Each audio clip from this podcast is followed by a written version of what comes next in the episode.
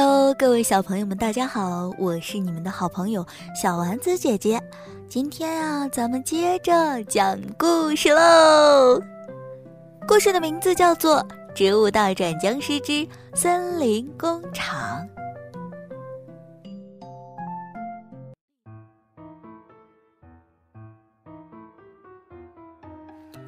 翡翠森林里呀，最近非常的热闹。小镇上来了一个有钱的商人，他准备在森林里开一个工厂。等工厂建成以后啊，森林里就再也不会像以往那么平静，会有机器的轰鸣声，会有人类工作的嘈杂声。小植物们都开始讨论起这个事情。火炬树桩爷爷。你说工厂开了以后，咱们植物镇会不会来很多陌生人呀？小喷菇有点担心地说：“是啊，是啊，不知道森林以外的人类对我们是否会友好。”大喷菇心里也犯嘀咕。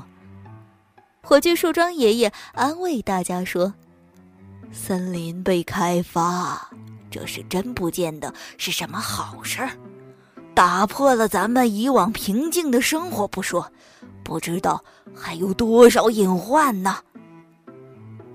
同一时间，僵尸城堡里的僵尸们也在密切关注着这个工厂的进度。博士啊，这些人类看起来挺可怕的，有着各种各样的大机器，又挖土又砍树的，他们会不会入侵我们的僵尸堡啊？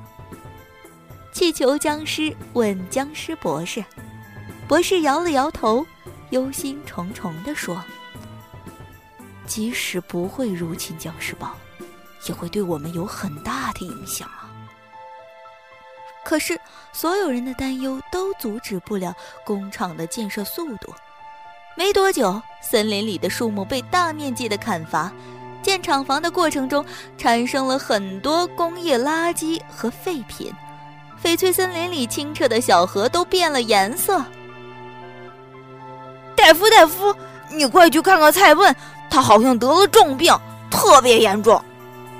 土豆地雷拉着戴夫去了屋。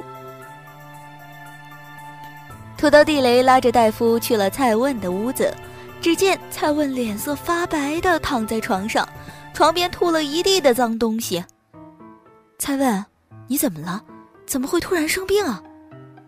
大夫担心的问：“不是我，还有火爆辣椒、变身茄子、阳光菇他们，所有喝了河里水的小植物都生病了。”蔡问虚弱的说。大夫一听到这个情况，觉得一定是河水出了问题。他一边让土豆地雷通知所有植物镇的小植物，不能再饮用河水。一边自己匆匆赶到河边去检测河水，以前碧绿的河水如今泛着黑色，上面还漂浮着不知名的东西，一团团的发着臭气。经过大夫的检测，河水里因为被倒入了有毒的化学品，再也没办法直接饮用。他看着远处工厂的排污管道还在不断往河里排着黑色液体，不禁皱起了眉头。大夫，我们再也没有办法在河里生活了。缠绕水草、莲叶等所有水里的植物纷纷来到了岸上，它们原本绿色的身体已经被染成黑色，还散发着难闻的味道。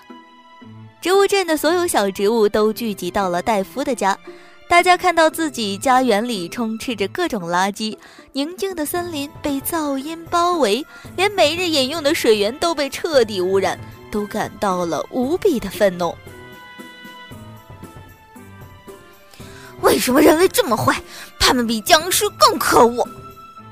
樱桃炸弹快被气得爆炸了，他把自己的脸憋得通红，对着大家说：“我们要把这个工厂和人类全都赶出森林。”对，一定要他们离开森林，这里是我们的家，不允许任何人的破坏。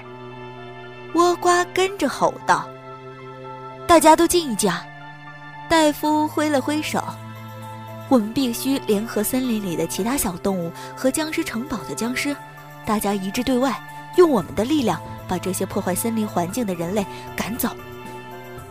在戴夫和火炬树桩爷爷的带领下，小植物们和僵尸城堡的僵尸达成了友好协议，正式成立了临时联盟军队。